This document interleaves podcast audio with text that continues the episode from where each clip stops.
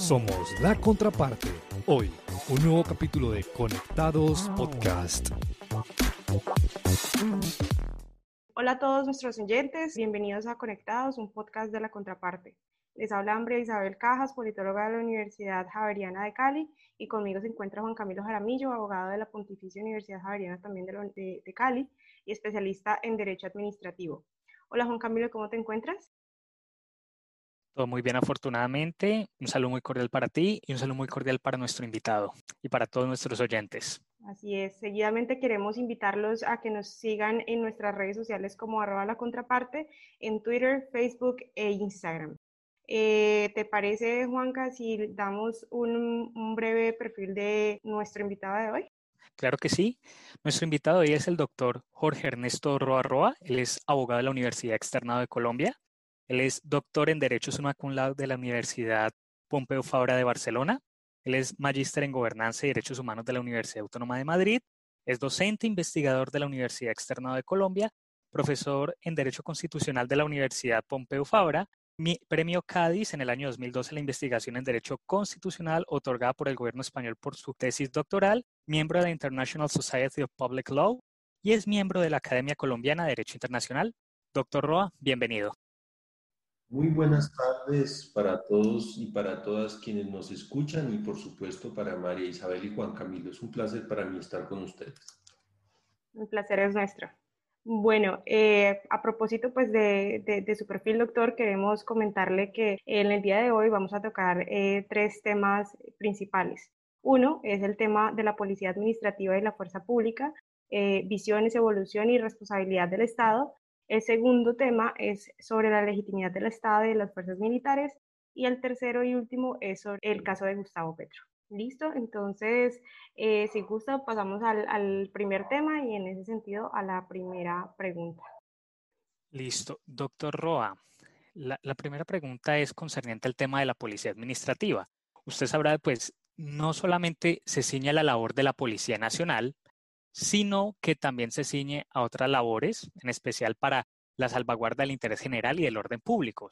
Eh, eh, eso está en cabeza como tal, tanto de el poder de policía es de lo tiene el legislativo, pero obviamente lo ejecuta la administración. Entonces, ¿usted cree que actualmente esta situación, o sea, los casos que se han presentado, eh, esto en cierta manera puede conllevar a una falla en el servicio sistemática? ¿Estamos frente a eso? ¿O usted cree que estas situaciones, eh, digámoslo así, este tema, este tema de la falla en servicio es más una cuestión que se debe solucionar, es como con pedagogía, porque es que pareciera, o sea, esto lo estoy dando desde, desde este punto de vista de que muchas veces el tema de el conocimiento del marco jurídico que rige las funciones de policía a veces da la impresión de que eh, la Policía Nacional pareciera no conocerlo. Gracias, eh, Juan Camilo, por la pregunta. Yo creo que si uno quiere analizar eh, a profundidad los hechos de los últimos meses y especialmente los de los últimos días en relación con la Policía Nacional, uno tiene que dividir el análisis de los hechos en dos aspectos. Por una parte, en los elementos concretos de los hechos que hemos conocido en esta última semana y por otra parte en los problemas estructurales eh, que se reflejan en estos hechos concretos, pero que trascienden a los mismos.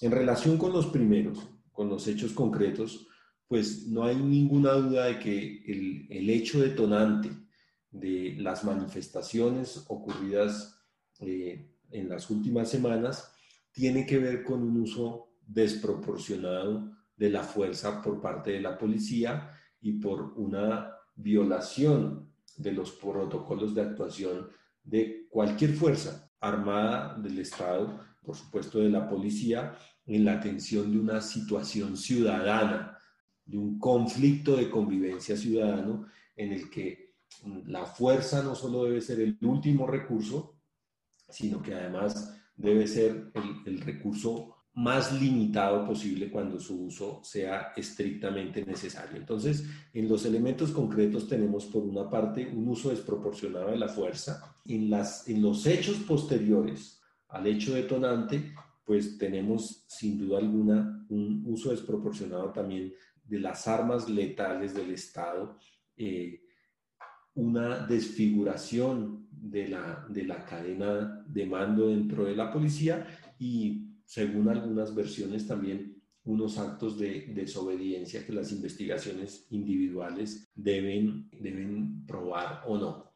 Y en ese sentido llama mucho la atención en relación con, las, con los aspectos concretos el hecho de que las Fuerzas Armadas y especialmente la policía haya manifestado o haya reconocido no haber estado preparada para una situación como la que ocurrió en las distintas ciudades del país hace unos días, porque eh, en realidad, eh, si bien hubo unas manifestaciones sociales, unas, unos hechos también de violencia por parte de quienes estaban en las manifestaciones, eh, resulta difícil entender cómo la policía, que es un cuerpo civil encargado de mantener la convivencia, pero que también es un cuerpo armado, manifiesta estar no preparada, no estar preparada para este tipo de situaciones cuando suponemos los ciudadanos y las ciudadanas que ello debe hacer parte pues, de su formación principal. Es decir, si, si, si los bomberos nos dijeran que no estaban preparados para ese tipo de situaciones,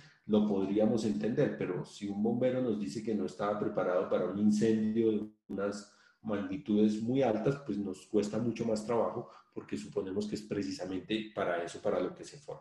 Pero más allá de los casos concretos, pues tenemos los elementos estructurales que trascienden a los hechos concretos y que tienen que ver con distintos aspectos que en algunos sectores de la sociedad han generado la idea de que se requiere una reforma integral a la policía. Y yo creo que dentro de esos aspectos estructurales es muy importante, como lo señalaban en la pregunta, revisar la formación que se da a la policía.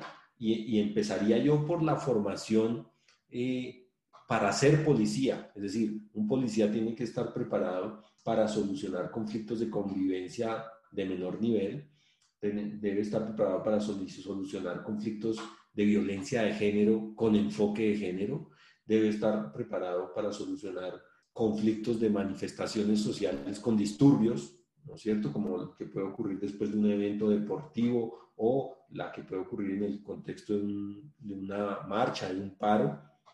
Y desde luego debe estar preparado en nuestro país pues para amenazas de mayor, de mayor magnitud, es decir, eh, explosivos, eh, una bomba, un atentado terrorista, etc. Y entonces ese tipo de exigencias pues hacen que la formación se deba, se deba mejorar y se deba revisar dentro de la policía, pero desde luego también es importante eh, revisar cuál es el enfoque de derechos humanos que existe en la formación de la policía, porque es que lo más importante aquí es recordar, María Isabel y Juan Camilo, que la policía es la principal garante, es una de las principales garantes de los derechos humanos. Eh, por ejemplo, en la policía dice, es la garante del orden, sí, la policía garantiza el orden, pero también, pero, primero los derechos humanos de los ciudadanos.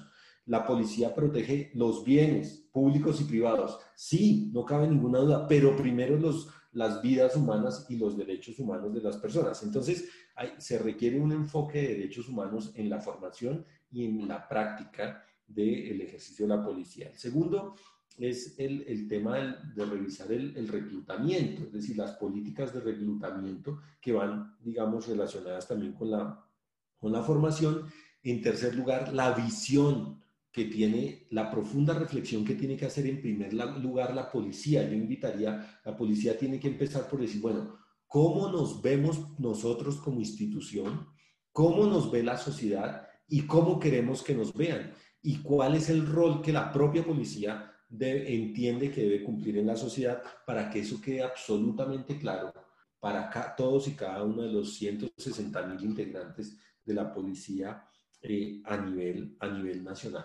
Y yo diría un tema estructural que no tiene que ver con la policía es, llevamos más de siete meses, ustedes y yo y todos los ciudadanos y ciudadanas de Colombia y de varios países del mundo, en, en una situación de profunda limitación de nuestros derechos fundamentales y especialmente de nuestros derechos fundamentales a la libre circulación, a la protesta, etcétera. Entonces yo pienso que también desde el punto de vista social hay un fenómeno muy interesante y al que se le debe poner mucha atención y es que usted puede confinar a la población por razones médico-sanitarias durante un tiempo, pero los reclamos sociales de la población van a estar allí después de que pase la pandemia y entonces veremos más manifestaciones y más reclamos sociales y entonces eh, si a esos reclamos sociales por igualdad, por mejores condiciones de salud, etcétera, por políticas económicas que promuevan el, empleo, se suma además una tensión con, con, la Policía Nacional, pues no auguro ningún buen resultado en ninguna de esas protestas.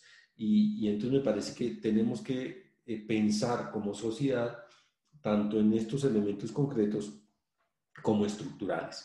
Y Juan me preguntaba por las consecuencias, y entonces cada uno de esos elementos tiene consecuencias. desde luego que los elementos concretos a los que me he referido deben generar responsabilidad penal y responsabilidad también eh, del Estado, pero los que a mí más me interesan, más allá de, desde luego que las víctimas merecen eh, saber la verdad, es decir, quién disparó indiscriminadamente, quién eh, cometió homicidio, en, definitiva, quién cometió distintas faltas penales o disciplinarias y que se apliquen las sanciones debidas, pero desde luego es muy importante que pensemos estructuralmente, es decir, cuál, que pensemos sobre todo en los elementos estructurales y que eso genere unas consecuencias también estructurales. Y yo empezaría por, las, por los elementos sociales, es decir, por escuchar a la población en sus justas reivindicaciones sociales y luego por abrir esa profunda reflexión.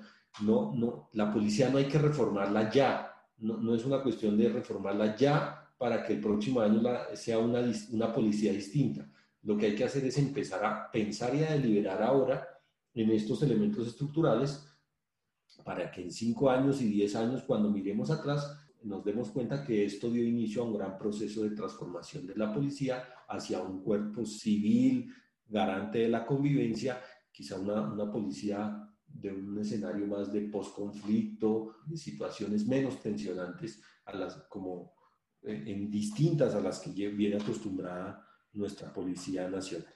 Profesor Roa, qué vera que lo interrumpo ahí. Ahí en lo que menciona me parece algo importante rescatar eh, y sobre todo el punto de vista constitucional, resulta de que el año pasado la Corte Constitucional declaró inexequible la parte referente a el consumo de alcohol en, en vía pública. Sin embargo, a pesar de que eso fue declarado inexequible por la Corte Constitucional, todavía sigo viendo, y eso me pasó un caso personal, de que muchos policías desconocen eso y de verdad quieren imponer comparendos y demás sobre el tema. Me pasó una situación personal con unos amigos, yo intervine, a la policía no le gustó mucho esa situación, incluso digamos que se exceden un poquito, llegaron al tema de los insultos, pero usted sí me hace ver un poquito que falta de verdad un tema de pedagogía ahí. Por ejemplo, digamos que siguen, siguen todavía desactualizados acerca de qué normas están vigentes y cuáles no.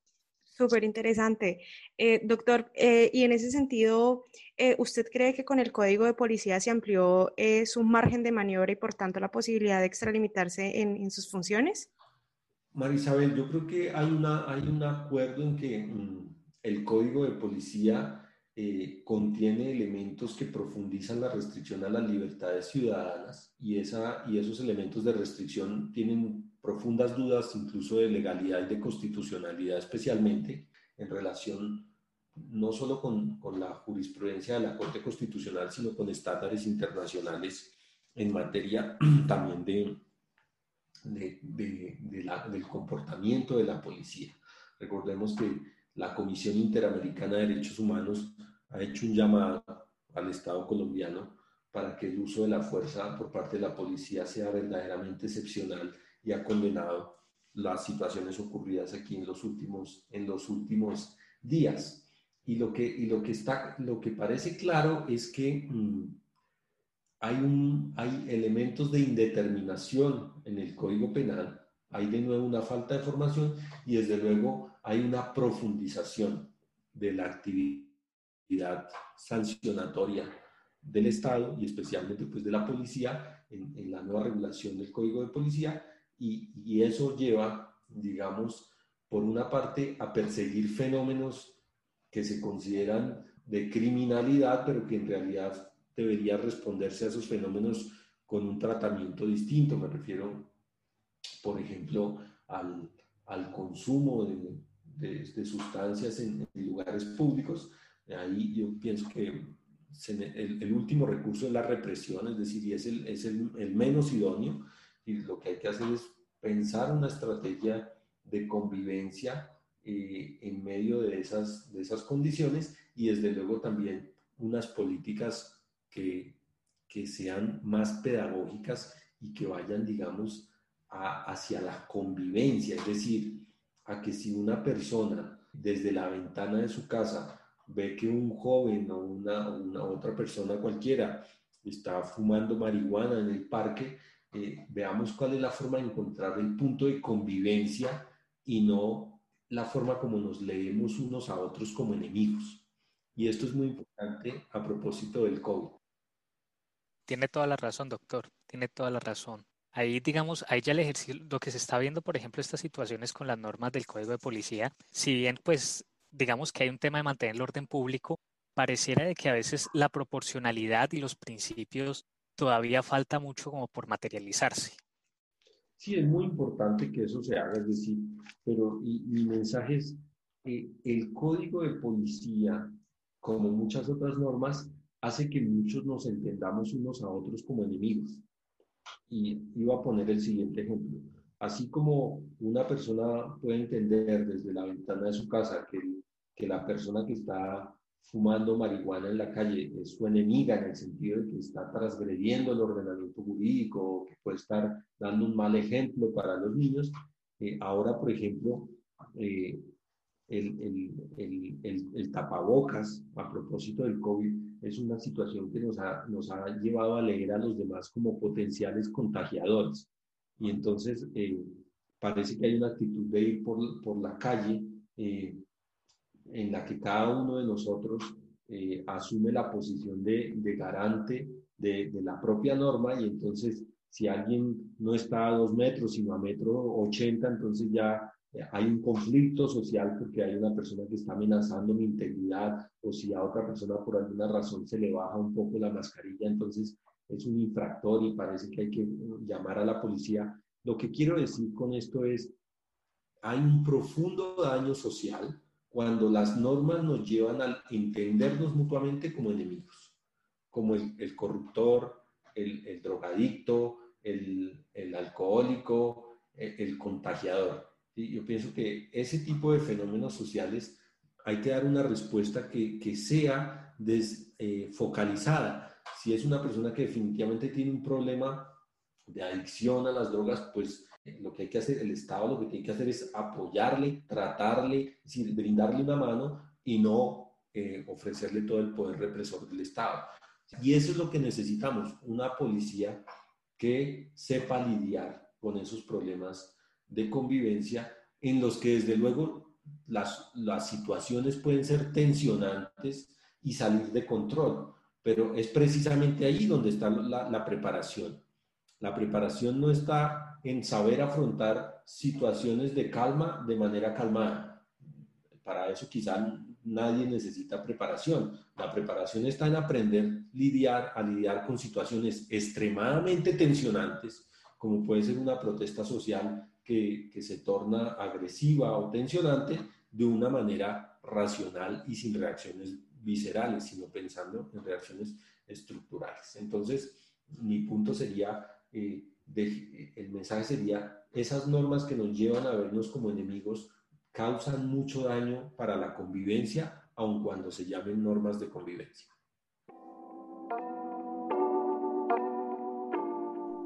Estás escuchando la contraparte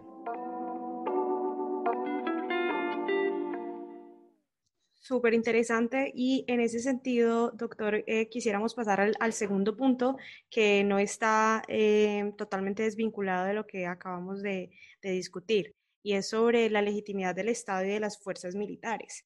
Eh, y, a esta segunda parte de, nuestra conversación, quisiera preguntarle, las Fuerzas Armadas como monopolizador de la violencia y la realidad práctica de la Colombia rural es, supremamente diferente en ese sentido, eh, me surge como, como, como la intriga sobre, sobre si en realidad existe un monopolio de la violencia por parte del Estado colombiano en, en aquellas zonas eh, rurales apartadas y que han sido sistemáticamente eh, golpeadas por, por la violencia en el marco del conflicto armado.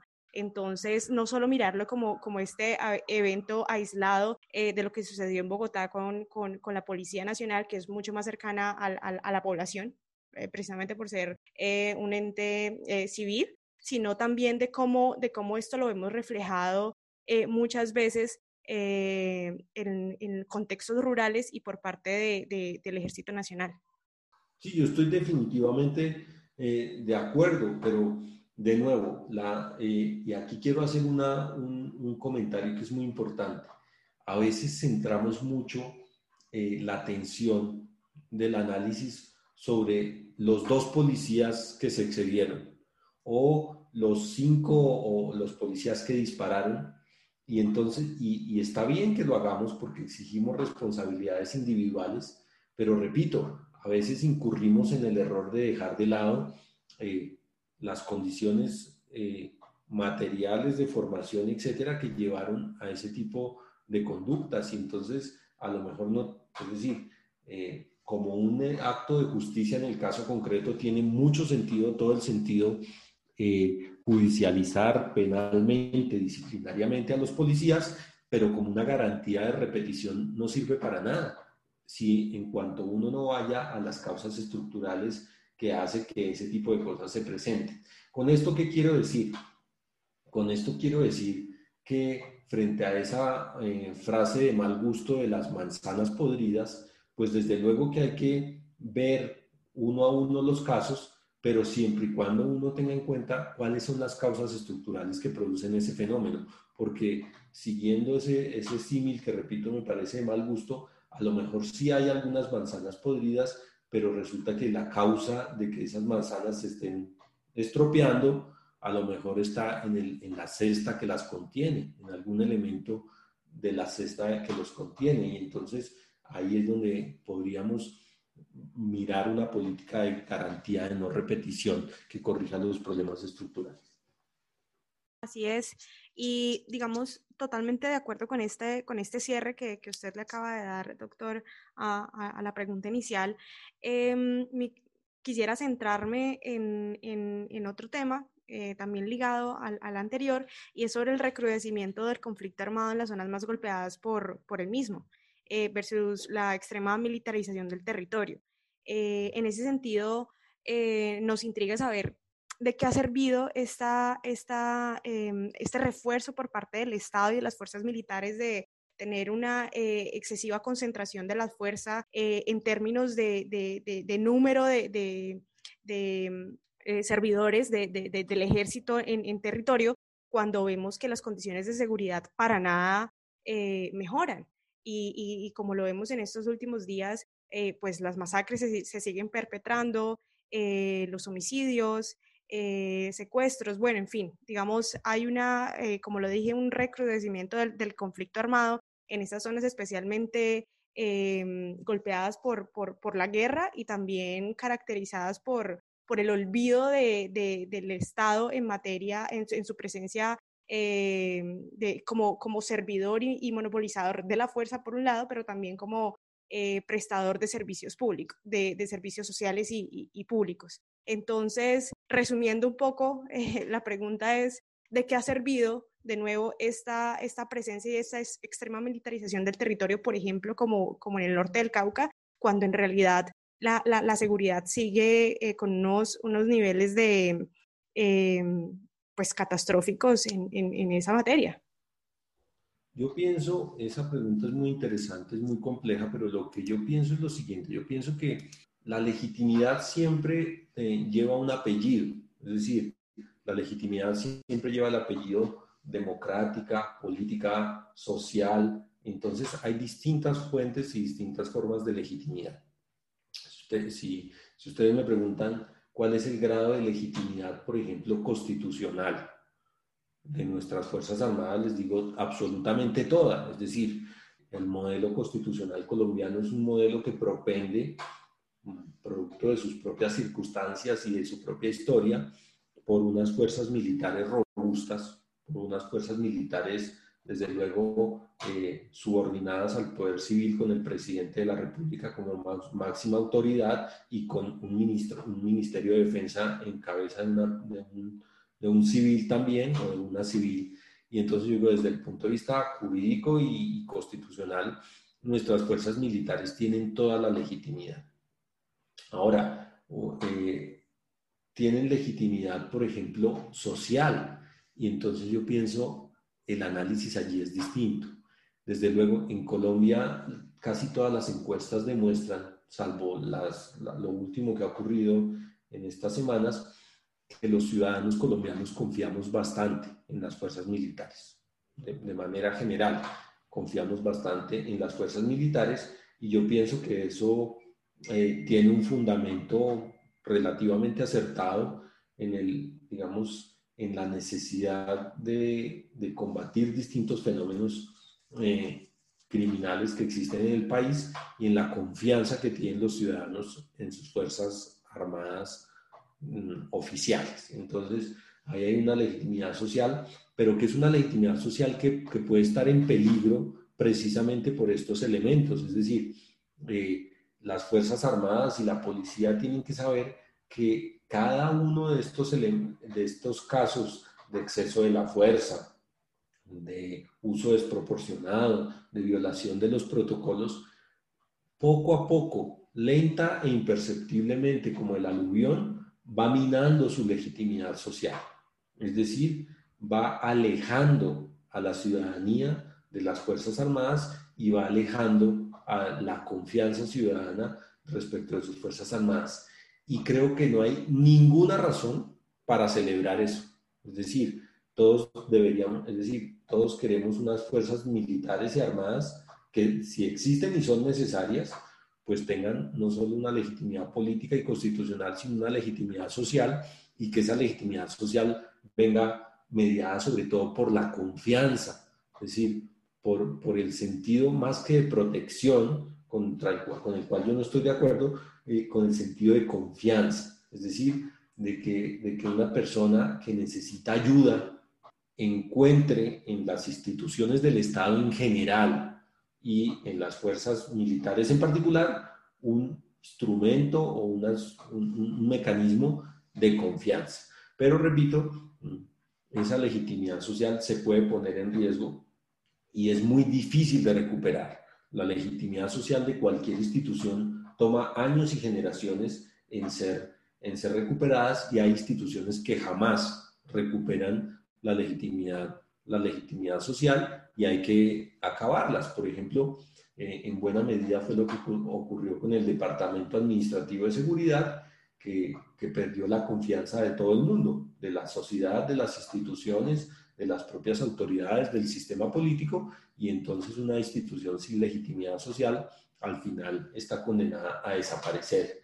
Ahora, eso significa que las fuerzas tienen el control y el monopolio de, la, de, la, fuerza en el Estado, que los militares tienen el monopolio de la fuerza y de las armas, pues desde luego que no. Eh, y esa es una de las principales eh, tragedias de nuestro país en el sentido de que mm, el, el, monopolio de la fuerza está no solo desconcentrado y descentralizado, sino que además está difuminado en distintos grupos eh, que responden a intereses muy diversos y que no van a desaparecer en tanto tengan unas condiciones materiales que justifican eh, en, el contexto eh, en el que operan su existencia. Me refiero, por ejemplo, al, al narcotráfico. Entonces, ahí la recuperación del monopolio de la fuerza por parte de, las, de, los, de los militares eh, depende de la manera como el Estado lidia con otros problemas, con otros problemas que son incluso sociales.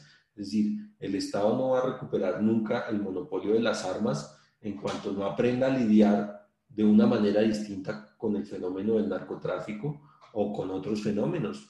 Y en ese caso, y en ese, por último diría, fíjense, lo que, el país en el, que, en el que siempre pensamos cuando hablamos de estos temas, que es Costa Rica, que es un país en el que, mm, desde luego, mm, existe una policía eh, armada, pero en el que no hay un, ejército. Y, digamos, donde hay un buen experimento y muchas lecciones que, que debíamos aprender eh, de, de, lo que ocurre en Costa Rica en relación con la forma como ese país ha decidido lidiar también con fenómenos. Es decir, no quiere decir que Costa Rica no tenga problemas fronterizos o problemas de migración o problemas de criminalidad, sino que si bien con una escala muy diferente a la de Colombia, pues han escogido otro mecanismo para lidiar con esas dificultades y yo creo que, que ahí está la clave. Así es, y totalmente de acuerdo con, con usted, doctor, pero, pero digamos la realidad práctica, eh, a mi parecer, es, es un poco diferente, ¿no? Eh, de nuevo, el, el, Estado, sobre todo eh, este gobierno actual, se ha concentrado en, esta, en, en, seguirle apostando a, de alguna manera, a, solamente a tener una presencia en, en, los territorios a nivel militar sin que el Estado social de derecho, en efecto, llegue a, a, la, a las, las, poblaciones, a las poblaciones rurales, sobre todo a las comunidades étnicas y campesinas. María Isabel, yo creo que en, tu pregunta hay un, unos elementos fundamentales para la respuesta y, son los siguientes. Hoy casi nadie cuestiona, ni siquiera la, las fuerzas militares. Yo recuerdo al, al general Mejía, comandante del ejército, de, del último periodo del presidente Juan Manuel Santos en, una conferencia en, en, en, la Feria del Libro, él entendía muy bien, y, lo entendía no personalmente, sino que como política de las Fuerzas Armadas, él entendía muy bien que eh, la seguridad es un concepto integral, que la seguridad no, no, no tiene que ver con número de policías por mil habitantes o número de militares por kilómetro cuadrado, sino que ese es un factor, uno de los muchos factores que determina la seguridad en un determinado territorio, en una determinada ciudad. Y entendían muy bien que eh, la seguridad tiene que ir acompañada de elementos sociales, es decir, que, la, que, el Estado, recuerdo muy bien sus palabras, no puede, el primer contacto del ciudadano con el Estado no puede ser un, un hombre armado, tiene que ser un profesor, un maestro, un, un médico, un odontólogo, un trabajador social, y, y, eso mm, me, me, me, hacía a mí sentir una cierta ilusión por, un, por unas fuerzas militares que se estaban preparando para un escenario de posconflicto o por lo menos de posacuerdo en el que entendían perfectamente que su rol era estar como a la espalda, es decir, en ser el, el apoyo, el sustento, pero el sustento trasero, el sustento final de, de, la, de, la, presencia social del Estado. Y entonces, por eso es que eh, no sirve de muy poco a efectos de mejorar las, la seguridad en un determinado territorio, es decir, de lo que se trata es de, de que, y, y, fíjate cómo uso de manera, digamos, estratégica la versión del propio general Mejía, de lo que se trata es de, de que el Estado llegue a los territorios, pero primero con lo que los constitucionalistas llama, llamamos la versión social del Estado, del Estado de bienestar, es decir, si, si lo primero que llega a, a, a, los territorios es un hombre armado o un, un, alguien que cobra un impuesto, pues ese Estado, desde luego que muestra dos caras muy difíciles de aceptar para la población. Y entonces eh, el concepto de seguridad tiene que ver, por ejemplo, con la capacidad del Estado para reducir la pobreza, para ampliar el empleo, para satisfacer necesidades básicas en últimas, como diría Amartya Sen, para ampliar la libertad de los ciudadanos y la capacidad de agencia de los ciudadanos. Entonces, ¿qué, qué quiero decir con esto? Quiero decir que también la presencia del hombre armado como, como presencia del Estado puede tener distintos significados según el rol que el hombre armado juegue y que, y que me gustaría mucho que, que se profundizara esa presencia del, del, Estado a través de las fuerzas militares en, en ese tipo de obras. Y, y, y, sueño con un país en el que, en el que nuestras Fuerzas Armadas avancen en, una, en, digamos, en un rol de garantía activa de la seguridad mediante este tipo de estrategias, llevando el Estado social a los territorios. Así es. Em, bueno, yo creo que este tema eh, supremamente cubierto. Muchas gracias por, por, las respuestas. Y Juan Camilo, ¿qué te parece si pasamos entonces al tercer y último tema, que es sobre el caso de Gustavo Petro? Eh, sí, sobre este caso, doctor, es bastante, pues, es un caso que prácticamente hace que modifiquemos una gran parte de nuestra normativa. Y entonces sobre eso le quiero preguntar lo siguiente. Aquí en esto, la Corte Interamericana de Derechos Humanos prácticamente ordenó al Estado colombiano hacer como unas reformas en las normas para evitar que los ciudadanos que fueran elegidos por voto popular pues terminaran siendo destituidos e inhabilitados eh, por autoridades de carácter administrativo. En este caso, aquí hay tres normas en específico que de verdad ahí necesitan reformarse, que es la Ley 610 de 2000, que es la que maneja todo el tema de los procesos de responsabilidad fiscal, el Código Disciplinario Único, que ya tiene una primera reforma, pero muy probablemente, que entra en 2021, pero muy probablemente haya que reformarse antes, y, el, y, un, artículo del Código Penal. Entonces, frente a eso, mi pregunta es, ¿aquí no, no se estaría poniendo al Estado como en desventaja frente a ciertos servidores, ya que estaría limitando el papel de los entes de control? Yo pienso, eh, yo pienso, Juan, que hay un tema que es fundamental eh, en esta decisión de la Corte Interamericana y es entender lo siguiente. El Estado tiene el deber de combatir la corrupción y lo ha venido haciendo a través de distintos mecanismos que desafortunadamente no han probado a dar resultados eh, idóneos. Y entonces no, el Estado no puede seguir insistiendo en el argumento de la corrupción eh, como único argumento para vulnerar un estándar muy claro establecido en en el artículo 23.2 de la Convención Americana sobre Derechos Humanos desde 1969, pero ratificado desde el año 2011 en la sentencia del caso López Mendoza contra Venezuela de la Corte Interamericana y ahora pues reiterado en la sentencia del caso Gustavo Petro contra Colombia del año 2020 y sobre todo porque en materia de protección de los derechos humanos eh, y en general, pues es inadmisible el argumento de que el fin justifica los medios. Si, si verdaderamente fuera cierto que violar esto es eh, el artículo 23.2 de la Convención eh, contribuyera a reducir la corrupción, incluso en ese caso, que repito, parece que no es cierto, porque los datos no respaldan esa conclusión, Incluso en ese caso optimista, esa no sería una buena, un buen argumento para admitir la violación a los derechos políticos de elegidos, de electores y elegidos. ¿Con esto qué quiero decir? Con esto no quiero decir que la sentencia de la Corte Interamericana no tenga problemas. Lo que quiero decir es que eh, no debemos insistir en los argumentos que ya no fueron aceptados y que no tienen respaldo empírico para negarnos a cumplir un estándar del sistema interamericano que es sin ninguna duda obligatorio para el Estado colombiano y, obligatorio para todos los estados, parte de la Convención Americana, pero en lo que nos interesa, obligatorio para el Estado colombiano.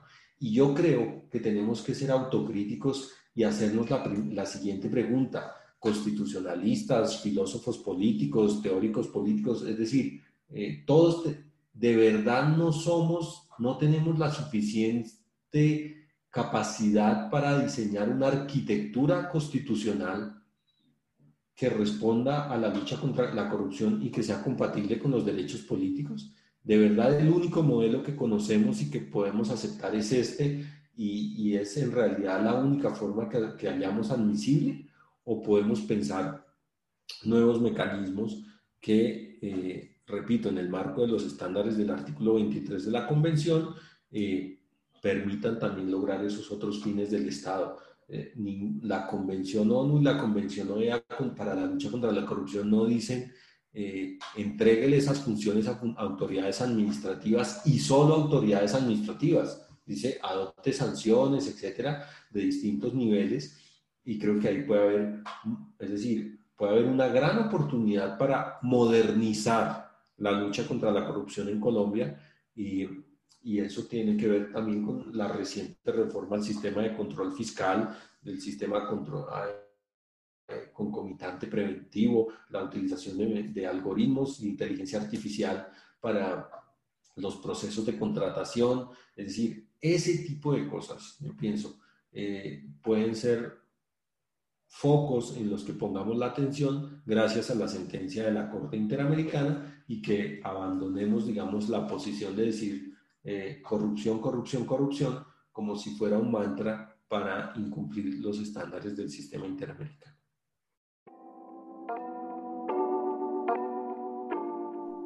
Estás escuchando la contraparte.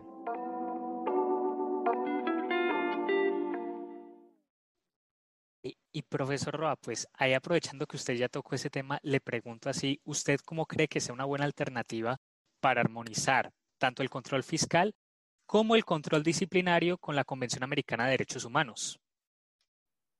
Yo pienso que lo primero, el punto de partida fundamental, innegable e inaplazable, es hacer las transformaciones ordenadas por la Corte Interamericana de Derechos Humanos y que tú describías inicialmente, es decir, aquellas que están en, los párrafos 112 a 116 de la sentencia del caso Petro contra Colombia. El Código Disciplinario Único, eh, el Boletín de Responsables Fiscales y la, el tipo penal de elección ilícita de candidatos. Y por otra parte, eh, creo que podemos tener una profunda eh, reflexión a propósito de la sentencia de la Corte en distintos temas, es decir, en, la posibilidad de crear un tribunal disciplinario, de que la Contraloría avance hacia la creación de un tribunal de cuentas, de que los procesos que, realiza la jurisdicción contenciosa administrativa de nulidad electoral y de pérdida de investidura todavía cualifiquen más su, su, nivel de garantías judiciales, en tanto también limitan derechos políticos a mi juicio, de manera válida, pero digo que, ningún proceso es lo suficientemente garantista como para que no pueda mejorar y que desde luego pensemos en la necesidad de que la Procuraduría, por ejemplo, aumente su rol preventivo en, en materia de, de, lucha contra la corrupción, de protección del medio ambiente, etcétera, y también aumente sus funciones y su presupuesto y su foco en la protección de los derechos humanos en coordinación con el ombudsman, con el defensor del pueblo. Es decir, mm, si la Procuraduría quiere mantener su, su posición institucional en el Estado colombiano frente a muchas voces que sostienen que es una institución redundante e innecesaria, pues entonces debería destinar sus esfuerzos institucionales allí donde, donde más se necesita en el país y, digamos, dejar el, aspecto sancionatorio para, de los funcionarios elegidos popularmente a las autoridades que son aceptadas por la Convención Americana sobre Derechos Humanos. Doctor, muchas gracias. Y para finalizar este tema, eh, quisiéramos preguntarle, eh, la Corte Interamericana de Derechos Humanos le ordena a, Colombia adecuar su ordenamiento interno para que los funcionarios de elección popular no puedan ser destituidos ni eh, inhabilitados por decisiones de autoridades administrativas. ¿Usted qué piensa de esto? ¿Cuáles son sus consideraciones? Yo pienso que no hay ninguna sorpresa en, esta sentencia. Es decir, eh, quien, quien se encuentre sorprendido por esta sentencia, pues eh, desconoce, como decía el artículo 23.2 y el presidente López Mendoza contra Venezuela y sobre todo que no existe ningún caso para que la corte, ningún argumento para que la Corte lo variara o por lo menos ningún argumento fue planteado de esa manera. Ahora, yo pienso que la sentencia de la Corte Interamericana de Derechos Humanos es problemática en muchos sentidos. Voy a decir algunos. El primero de ellos, yo pienso que hay una interpretación textualista de la Convención Americana sobre Derechos Humanos y en realidad eh, los mejores estándares interamericanos, las cosas que nosotros encontramos más valiosas en el sistema interamericano, se han hecho interpretando la convención de otra manera, haciendo una interpretación evolutiva de la convención. Eh, los estándares en materia de consulta previa a los pueblos indígenas que derivan del artículo 21 de la convención, los estándares, el reciente cambio jurisprudencial de hace un par de años apenas, de la Corte Interamericana sobre la interpretación del artículo 26 de la Convención y la exigibilidad directa de los derechos económicos, sociales, culturales y ambientales a partir de ese artículo 26, que es discutible pero que hallamos valioso, se deben a una interpretación evolutiva y no textualista. Yo diría, la, la, la interpretación originalista es la peor forma de interpretar un texto jurídico en un contexto como el latinoamericano y especialmente cuando se trata de la Convención Americana que es que repito la Corte ha interpretado en muchas ocasiones y generalmente de forma evolutiva. Segundo, mm, yo no creo que el juez penal sea el único y ni siquiera el más garante de los derechos políticos de electores y elegidos para ese tipo de sanciones disciplinarias. Creo que en 1969, cuando fue escrita la convención, a lo mejor el juez penal sí era el más garantista dentro del Estado de Derecho. Pero hoy, bajo el paradigma del Estado constitucional, si ese fuera el argumento, habría que aceptar que, o por lo menos hay otras autoridades tan garantes como el juez penal, o que hay otras autoridades que ofrecen estándares de garantía mucho más altos que los del juez penal, y entonces no veo ninguna razón de para ratificar el compromiso con, exclusivo con el, con, el juez, con el juez penal. Y en tercer lugar, yo pienso que eh, este caso se ha debido resolver de una manera distinta con un enfoque de mutua deferencia en la que tanto el Estado colombiano, las instituciones del Estado colombiano adecuaran parcialmente su funcionamiento a los estándares de los artículos 8, 23 y 25 de la Convención y la Corte Interamericana también se diera un poco y aceptara eh, que algunas de esas sanciones pueden ser adoptadas por autoridades no judiciales, siempre y cuando esas, esas autoridades aplicaran un estándar absolutamente alto y exigente de garantías judiciales. Eh, entonces, eh, creo que había, pues, había otra forma de resolver este caso, había mejores formas de hacerlo consultando eh, las, las cosas que hallamos más valiosas dentro del sistema interamericano, como la interpretación evolutiva, y, e impactando menos eh, no solo al Estado colombiano, sino a los distintos estados que ya empiezan a pensar en la forma de reformar sus instituciones administrativas que, que tienen funciones parecidas a las de nuestra Procuraduría o también de la Contraloría, con el fin de adaptarse al sistema interamericano. Listo. Muchísimas gracias, Juanca. ¿Algo por añadir? Creo que por el momento no, así que deberíamos pasar a la sección de la semana. Una serie de preguntas interesantes, simplemente respuestas como muy cortas sobre los temas de coyuntura que han ocurrido ahorita. Listo. Entonces, la idea, doctor, es que usted nos responda eh, máximo en, en, una frasecita eh, sus consideraciones. La primera es, ¿cuál es su percepción acerca de la aprobación en primer debate de la regulación del cannabis de uso adulto? Me declaro impedido. Vale. La segunda es sobre cómo interpretar la aparición del presidente con el uniforme de la Policía Nacional. Eh, solidaridad parcial. Ok. Y la última es actos como la demolición de la estatua de Sebastián de Belalcázar en el Morro de Tulcán en Popayán marca un precedente para la movilización social en Colombia o al menos en el suroccidente del país. Eh, símbolos sobredimensionados. Perfecto, doctor. Muchísimas gracias por estar aquí nuevamente. Gracias, Juanca, por compartir este espacio eh, y espero que sea de su agrado eh, todos los temas que tocamos en esta tarde de hoy. Un abrazo y nos vemos en una próxima ocasión. Muchas gracias por la invitación, por todo. Y ya me cuentan si, si, si vale la pena, si sirve, si no, pues de todos modos, fue bueno haberles visto y conversado una horita con ustedes hoy. Sí, profesor. Le agradecemos muchísimo su participación. Recuerden todos, por favor, que nosotros simplificamos el lenguaje, pero no la información. Pueden seguirnos en nuestras redes sociales y a través de los diferentes canales. Spotify, Anchor, Mixcloud y Radio Public.